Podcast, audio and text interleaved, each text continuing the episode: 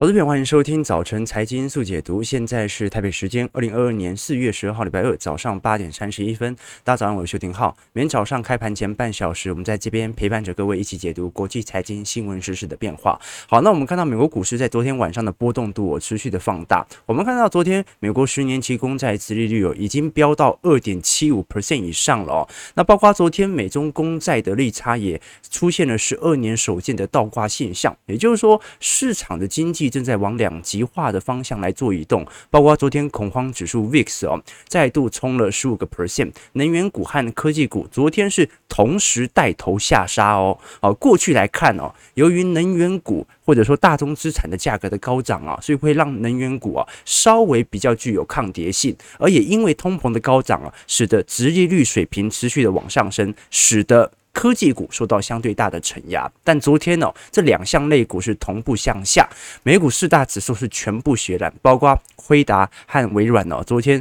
啊遭受到的抛售程度其实很明显哦。那纳指和费半昨天跌幅都有两个 percent 以上。那现在市场上最为关注的、哦、还是在今天晚上啊，大概八点钟左右，我就会公布哦三月份美国的 CPI 通膨数据哦。那这一次彭博社、哦、对于呃普遍经济学家。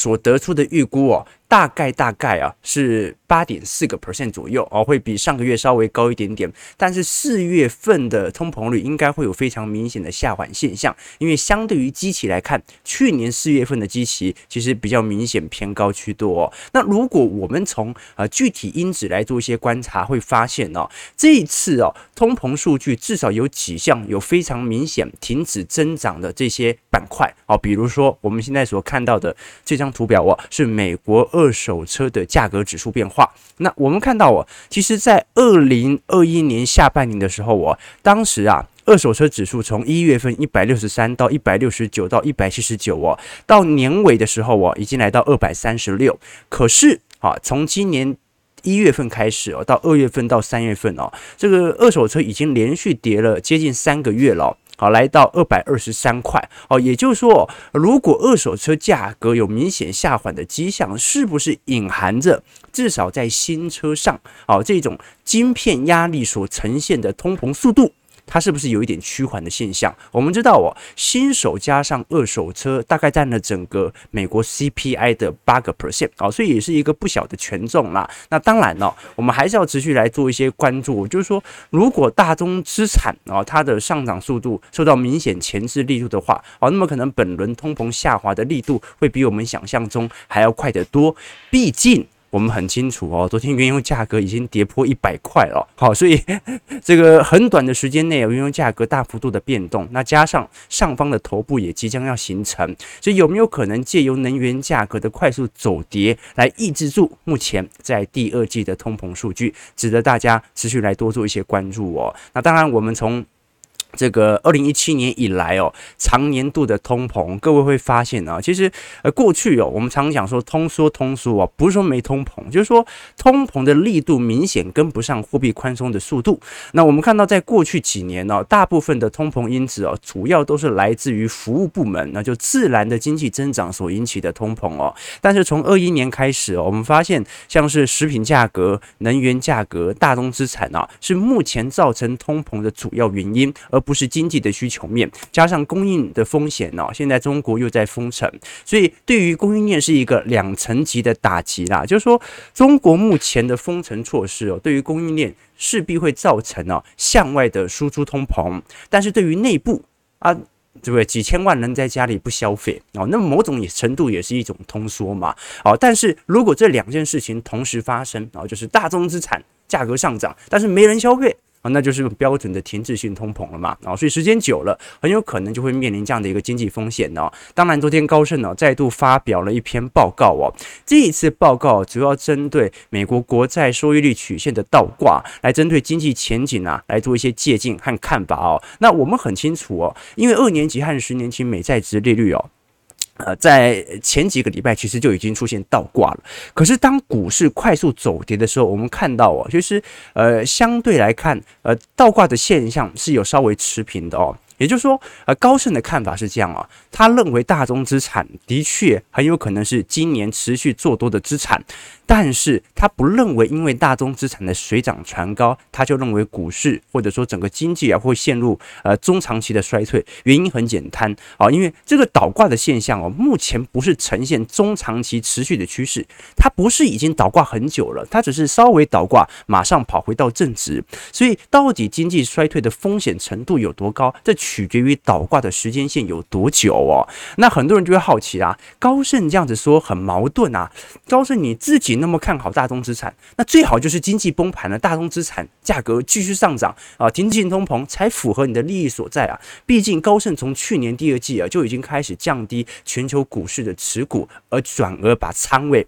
全部集中在大宗资产身上哦。那高盛的看法也不是这样子啊，他认为很有可能是经济做一定程度或者景气的下行，但是大宗资产很有可能会持续的上涨。你说不对啊？如果你说经济不消费了，都要有点通缩的现象了，那么原油价格高涨是什么？难道高盛可以知道未来还会有乌俄冲突，未来还会有地缘政治冲突吗？并不是，而是从以史为鉴来看，联总会开始升息之后的六个月，原油价格其实飙涨的几率是居多的。怎么说呢？我们先看一下原油价格。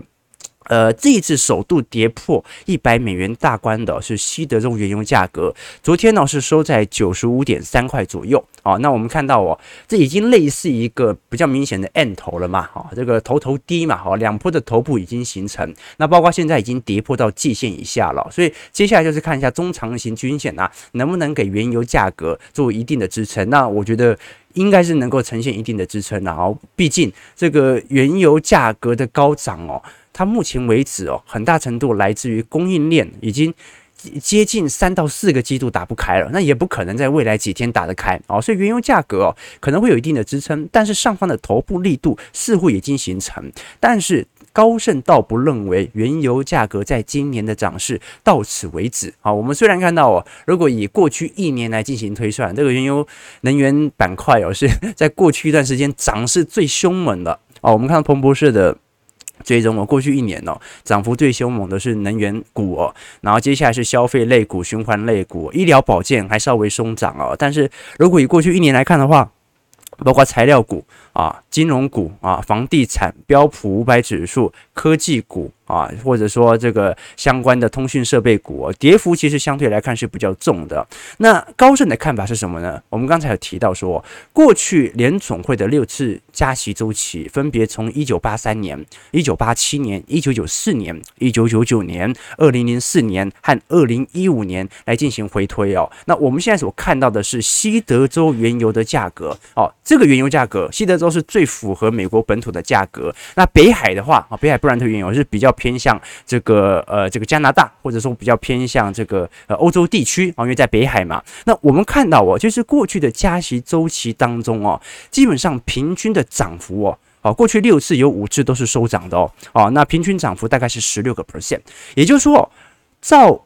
过去的历史推论来进行回推哦，当你开始升息，就从啊今年的三月十六号升息的那一刻起。啊，未来六个月啊，收涨的几率其实是非常非常高的哦。那当然了，如果把这一个加息周期和加息后的原油价格，持续进行计算，会发现，二零二二年呐，啊，现在涨势也有十九点八四个 percent 哦。好，所以值得大家来做一些观察的，就是的确，原油价格有可能在未来持续收跌啊，但是啊，它其实已经达成了某种啊，在升息循环的惯性。好，就是说，正是因为原油价格的走高，才会采取相关的升息措施。而通常升息措施出来的时候，这个时候，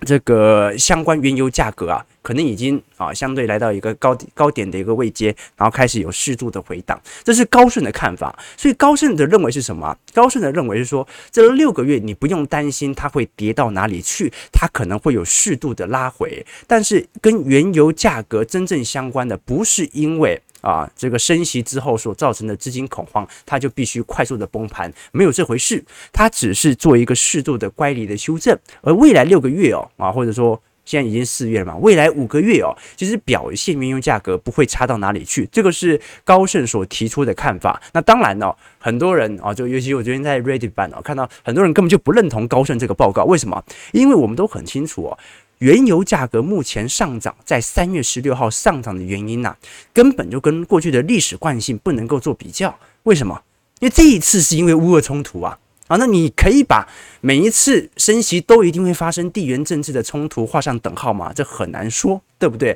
好，所以我们要很清楚这一点，就是原油价格在短期内的上涨，其实是来自于乌俄冲突所形成的呃价格上的推升。那也就是说，我们就要把乌俄冲突当时的基点作为。升息周期的基点，这样来计算才会比较贴切哦。那当然啦，我们一直刚才有跟各位聊到这个乌俄冲突啊，这个其实乌俄战争现在已经打了快两个月了，对不对？我们当时呃预估可能很快一个一个礼拜就会结束哦，很难拖到五月。可是现在来看，这个如果拖到五月，可能也也有可能这个形成哦。现在美国国防部哦，根据美联社的报告。俄军目前大概呃战力损失大概是一点五万人死亡，那么北约是更乐观，认为已经超过四万人死亡啊。不过这个现在呃乌克兰国防部所释出的讯相关讯息啊，会认为俄军其实目前的补给链其实很难达到五月份啊，所以现在乌军哦正在沿着奥德萨和尼古拉耶夫啊就南部这几个大城市的方向来进行推进，来肃清沿线的俄军。所以我们后续就要来跟投资朋友。持续来关注哦，因为 我们昨天有跟各位从资本市场的角度来做过追踪，哦，就说这场战争啊，对于资本市场几乎没有任何的影响，如不回到战争前的水平，啊，俄国啊目前的呃股票市场也似乎有回稳的迹象，那包括美国股市也几乎完全没有回到。呃，这个就几乎没有受到乌俄战争的冲突，然后原油价格也开始进行回落，好，所以现在我们看到能源价格并不是说出现了结构性的改变，它更像是一个区域性的调节。什么意思呢？就是说在过渡时期哦，欧洲买家现在是还是有部分的能源是向俄国来进行购买，所以现在才会支撑目前卢布的反弹。没办法嘛。啊，因为俄国现在卖你这个原油，他要用卢布收，这个时候我只好用卢布来跟你买，所以卢布反而过去一段时间，两个礼拜开始有明显的升值对象。那欧洲国家它的长期战略是什么？是从其他地方来购买能源产品，降低对于俄国的依赖啊，所以最后就变成一个很有趣的现象哦，就是说，因为欧洲和美国至少从中长期趋势来看，它是拒绝从俄国持续购买能源产品，那么俄国。很自然的，它就会出现大量的能源的存货，那只好怎么样？只好倒给其他相对比较亲俄的国家啊，比如说中国大陆。那么中国大陆如果跟俄国的进口量开始大幅度的激增。那我们很清楚嘛，东亚地区大部分的能能源供应其实来自于中东，那中东国家就会出现大幅的存货，那中东国家出现大幅存货，我们之前提到卡达，它也是天然气的生产国，它只好怎么样转卖给欧洲，也就是说，能源的总供应其实没什么大太大的变动，只是绕了一大圈而已。啊，所以 现在这个就是一个比较有趣的现象啊，这个卢布虽然短期内有比较明显升值的力度，但是从中长期来看很难对它乐观，为什么？因为欧洲。现在持续跟购俄国购买天然气，它是为了短期上的供应，但是长期上来看，它必须要淘汰俄国的天然气，这就使得短期内它必须。要购买啊大量的卢布来支付天然气，这个就是目前所面临的情况。好了，那我们现在拉回来来聊一下啊，美国股市四大指数的表现哦。昨天呢摔得很重，因为是能源股和科技股齐跌。道琼工业指数下跌四百一十三点，下跌一点一九 percent，收在三万四千三百零八点哦。昨天也是跌破了所有均线，不过整个平台区也还没有跌破，值得大家持续留意啊。标普百指数也是刚跌破所有均线。昨天下跌七十五点，一点六九 percent，收在四千四百一十二点。纳指的部分，哇，昨天就摔很重了。我们看到，呃，本周啦，或者说从上个礼拜开始哦，其实纳指的拉回的乖离幅度拉得很快哦。好，这个其实本波的跌法算是很快的，纳指。昨天下跌二百九十九点，二点一八 percent，收在一万三千四百一十一点哦。哦，那如果是本波的跌幅来看，跌最重的其实是费城半导体指数哦，下跌六十五点，二点零九 percent，收在三千零五十五点哦。这个费半几乎要碰到前波的低原值喽哦。所以我们看到整个美国股市动态的变化哦，其实。呃，很难去做一个非常明显看多或者呃情绪看空的一个心态。那我们会在我们的会员网站当中哦，持续来跟投资朋友分享一些市场上的情绪面的变动哦。呃，理解情绪变动，并不代表着我们一定要有做相对应的动作，而是理解市场上它的乐观或者悲观情绪有多少，以此来衡量我们自身对于。资产行情的乐观度，我们以前跟投资朋友讲过，只要市场越恐慌，那就是我们越开心的时候哦。那当然哦，这个小编提醒一下大家哈，这个因为我们现在这个其实大家已经看过很多了，我们在脸书上、在 YouTube 上有看过很多这个诈骗的讯息啊。那呃，之前大家看到最常见的一个就是啊，我我最欣理财投资，我最欣赏游艇号的财经号角和谁谁谁，对不对？然后你点进去，然后。他可能就会来诈骗你这样子，所以为了以防哦，因为我们还是有几个网友还是这个呃很遗憾的被加入到诈骗名名单中，所以还是要提醒大家啊，要做好这个防护意识。如果有任何诈骗的讯息，欢迎你可以私信我们粉砖哦。其实你要想一想哦，看起来很多投资朋友说这是一个很智障的诈骗手段，谁会那么蠢点进去？然后还真的给他问股票，然后真的最后啊被他给骗钱了。但是你要想想看哦，这个诈骗集团也不是白痴啊，他难道不知道如果用这种方式很智障吗？但他就是要用这种方式来挑出智障啊，对不对？所以哦，台湾有两千四百万人呐，好歹也有几百人、几千人是这种人吧。所以你要把它找出来。所以呃，现在诈骗集团呢，它不是很低劣、很白痴的诈骗方式，它是一种滤网，它就是过滤谁脑筋就是这么。不灵活。然后你就是他诈骗的对象，所以大家还是要做好防护意识，好不好？好，这个小编特别提醒各位哦。好，那我们持续回来看哦。我们刚才其实有跟各位提到说，啊、美国股市从今年第一季到第二季哦，本身就在一个景气下滑区间，这也是我们对于台北股市哦相对如此抗跌比较惊讶的主要原因。怎么说呢？我们从美国股市标普五百指数的盈余的利润率来进行观察，各位会发现哦，其实第二季美国股市哦表现。的呃，这个成绩啊，可能不太可能会太亮眼。原因很简单哦，我们看到去年整体的获利的动能哦，这个第一季是五十二点八个 percent，第二季是九十六点三个 percent，第三季是四十二点六个 percent，第四季是三十二 percent。那去年第二季哦，之所以呃标普五百指数的利润率哦上涨幅度接近百分之百哦，那是因为二零二零年的第二季全球封城呐、啊。全球封城，那 GDP 当然急缩嘛，所以你就看到啊，这个盈余利润率几乎翻倍哦。那么现在来到第一季哦，今年仅仅二零二二年只只有成长六点四个 percent。那第二季啊，老实说去年基期的成长力度其实有点高哦，所以第二季同样不能够太乐观。但是不能乐观，这个是从总经面来做推论。我们其实发现哦，即使到四月份哦，美国股市哦。尤其是大股东实施库藏股的速度，金额仍然在持续增加当中。好，所以说是不是很有趣的一个情况哦？股市在跌，对不对？股市在跌，很多大投行释出相关比较看空的报告啊，比如说摩根士丹利，比如说德意志银行。但是如果我是公司的大股东，我在做什么事情？我正在逢低承接股票，好，这个就是美国股市现在比较极端的一个现象，就你找不出一个太明显的一个变化哦。如果这些大股东我真的认为现在股价贵到离谱，未来必定崩盘的话。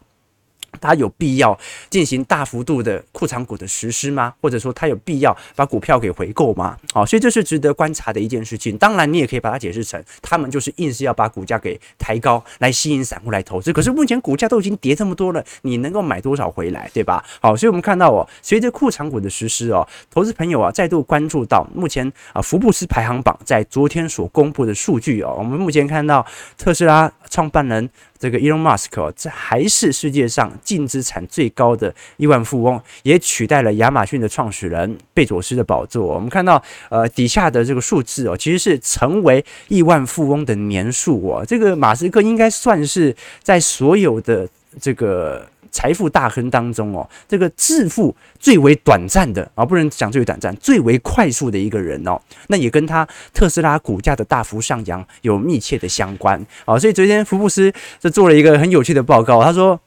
如果一般人哦，美国的中产阶级哦，想要达到马斯克的财富水平，那现在预估啊，美国居民哦，大概平均要工作三百万年才能够达到他的财富水平，而我们也很清楚，他的财富水平哦，也是仅仅用三年的时间就开始巨额的挤入全球财富的排行榜当中，也就表示着，就是一个人要致富哦。啊，那取决于他的股票资产是否受到资产行情的吹捧。那当然了，这个马斯克呃，在过去一段时间也看好的一项资产商品呢，比特币啊，在过去一段时间呢，再度跌破了四万两千美元的关卡。那我们以前也跟投资朋友做过回测啦，就是从二零二零年之后啊，其实比特币跟纳指综合的相关性，呃，其实是非常高的哦，有零点六九左右哦。也就是说，其实随着股票市场价格的一个走跌哦，这个比特币或者的加密资产也开始走跌哦。加密资产我们目前还是不能把它当成一个避险性的一个货币资产呐，虽然它是定量资产啊，但是它的投机的呃这个因子成分还是比较大的。好，我们最后拉回来来聊一下台北股市的一个表现哦。我们看到，因为目前中国上海和昆山呢封城令持续，所以昨天台厂供应链呢是受到比较明显的卖压。昨天加权指数是跌了二百三十六点。收在一万七千零四十八点，不过成交量还是不大了哈，只有两千九百九十五亿哦。三大法人合计卖超四百零五亿哦，其中外资就卖了三百四十亿。那如果我们观察到整个台币的变化，会发现哦，这个昨天卖得很凶啊，昨天。感觉央行是连稳会都不稳了，对不对？好，直接来一个带量长黑呀！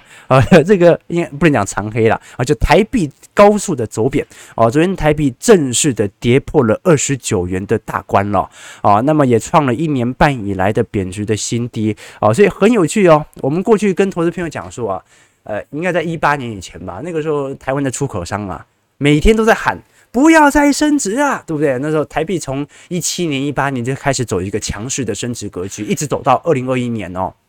或者说到二零二二年初啊。然后当时所有出口商不要再升啦，产品竞争竞争不过别人啦。现在哦，诶，出口商反而没说什么，为什么？因为台湾其实已经做了内部结构性的调整啦。哦，就是说大部分的产品呢，它是不受到第一个，它有本身的汇率成本。汇率的避险成本。第二点哦，台湾现在还留在台湾的企业啊，基本上哦，已经是高附加价值企业了，已经没有削价竞争的一个状态。所以在这种状态底下，你也没有看到台积电。哎，之前张忠谋对不对？在一五年、一六年的时候，都会来表态说台币的升值趋势过猛哦。那当然，我们还是十分关注的，是关于中国疫情的严峻哦。其实这一次昆山和上海厂的封城哦，呃，在台北股市所受到冲击的接近百家哦，接近百家哦哦，你像是做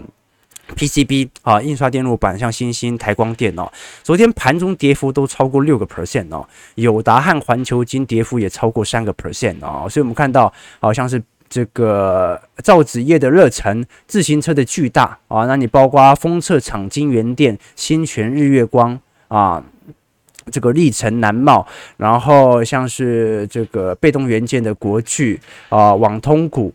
啊，像正文、智毅面板股友达更更不用讲了啦哈。所以其实整个在上海厂所遭受到，以及昆山厂所遭受到的卖压，昨天来看是真的比较沉重一点点的。那这种短期的供应链危机哦。呃，迟早会结束啊，但是是这个迟早到底是多久，我们也不确定啊，有可能真的一路就封到五月份。所以市场上其实对于上海的悲观情绪有持续在增加当中。毕竟原本的预期的解封时间点是在四月五号嘛，那今天已经四月十二号了，这每一天加成上去哦，对于厂商都是一定成本的负担。那我们看到台积电啊，昨天跌幅一个 percent 哦，收在全场最低五百五十八哦。哦，那几乎碰到了前坡或者说过去一整年盘整的低原池哦哦，所以投资朋友要关注一下。如果你是按照菜市场投资法的话，哦，就说如果美国股市没有呈现大跌哦，那。很有可能现在就是台积电的 价值 短期的波段价值点，对吧？哈，你看到哦，这个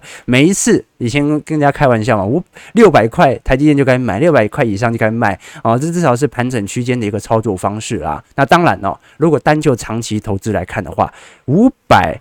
五十块哦哦，其实很便宜了，其实很便宜啊。这个本益比正在高速的拉低啊，各位要把台积电当成成长股啊。那当然啊，昨天比较。爆黑马的是联发科的三月份营收哦，有五百九十一亿，月增率四十七点八七 percent，年增率有四十七点四十一 percent 哦。呃，那我们看到第一季营收哦，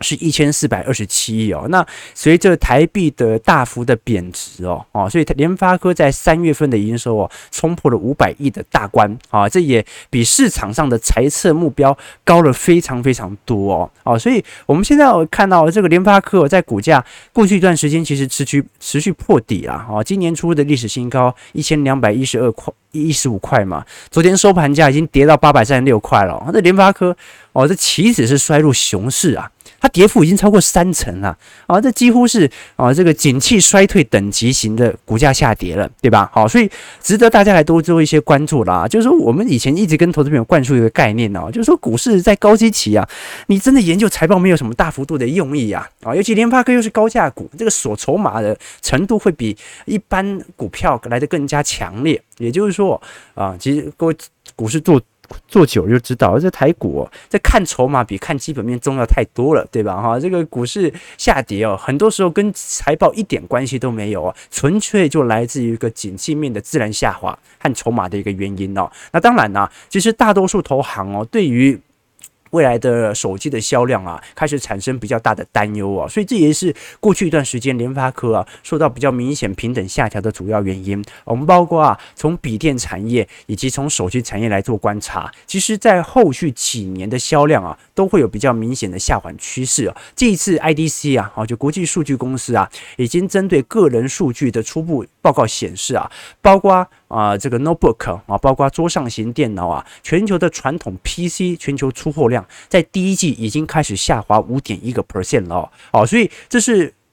本轮牛市以来首次的 PC 出货量下滑哦。那么很快很快就会延续到手机面的一个部分，所以呃紧接在后的我们看到，因为全球前五大的供应商，至少从电脑层面来看，联想是以二十二趴的市场份额占据首位，接下来是惠普，然后戴尔、苹果。那么我们看到台湾的华硕和宏基哦。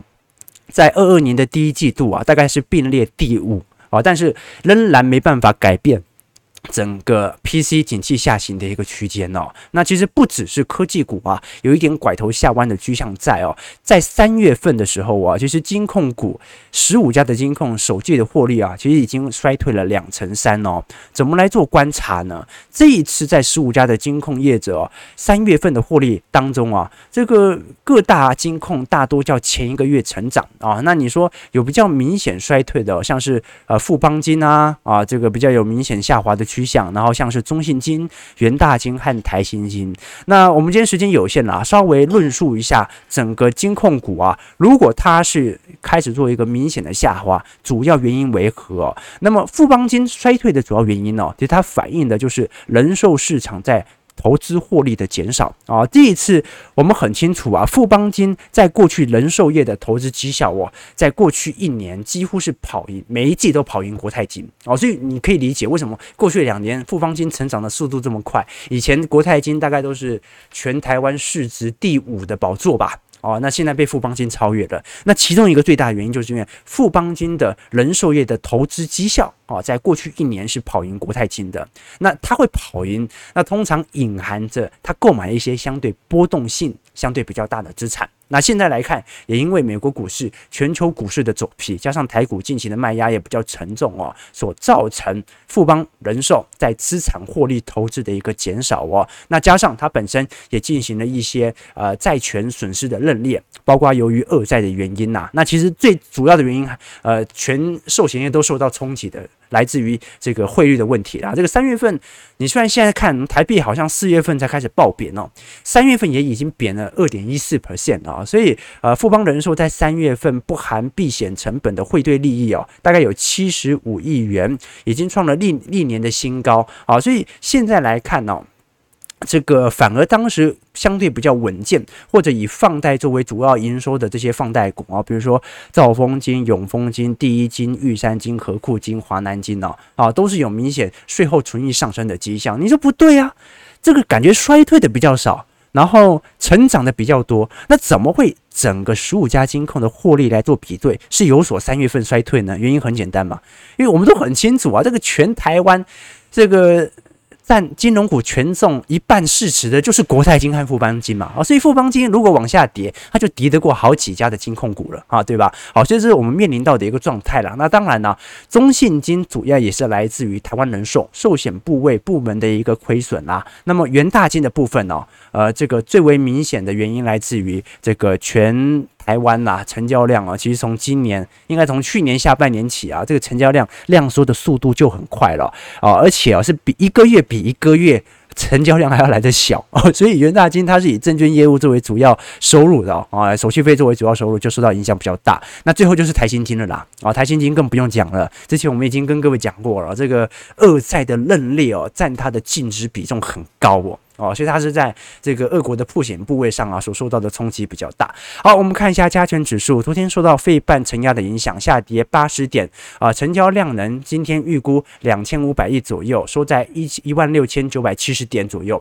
好，那台北股市哦，现在从万八到万七，现在跌到万六了啊，这一波台股真的要随着美国股市持续的向下来进行突破了吗？值得大家持续来做一些留意了。感谢各位今天的参与。如果你喜欢我们的节目，记得帮我们订阅、按赞、加分享哦。呃，或者说，如果你有更多的想法，想要参加我们的会员网站的一个制度，里头有我们一些宏观专业的报告，有我个人资产部位操作的一些变化以及日志，或者说里面有一些小白的基础系列课程，提供给大家作为一些参考，连接在底下啊。如果喜欢我们节目，记得帮我们订阅、按赞、加分享哦。我们就明天早上八点半，早晨财经速解读再相见。祝各位投资朋友看盘顺利，操盘愉快。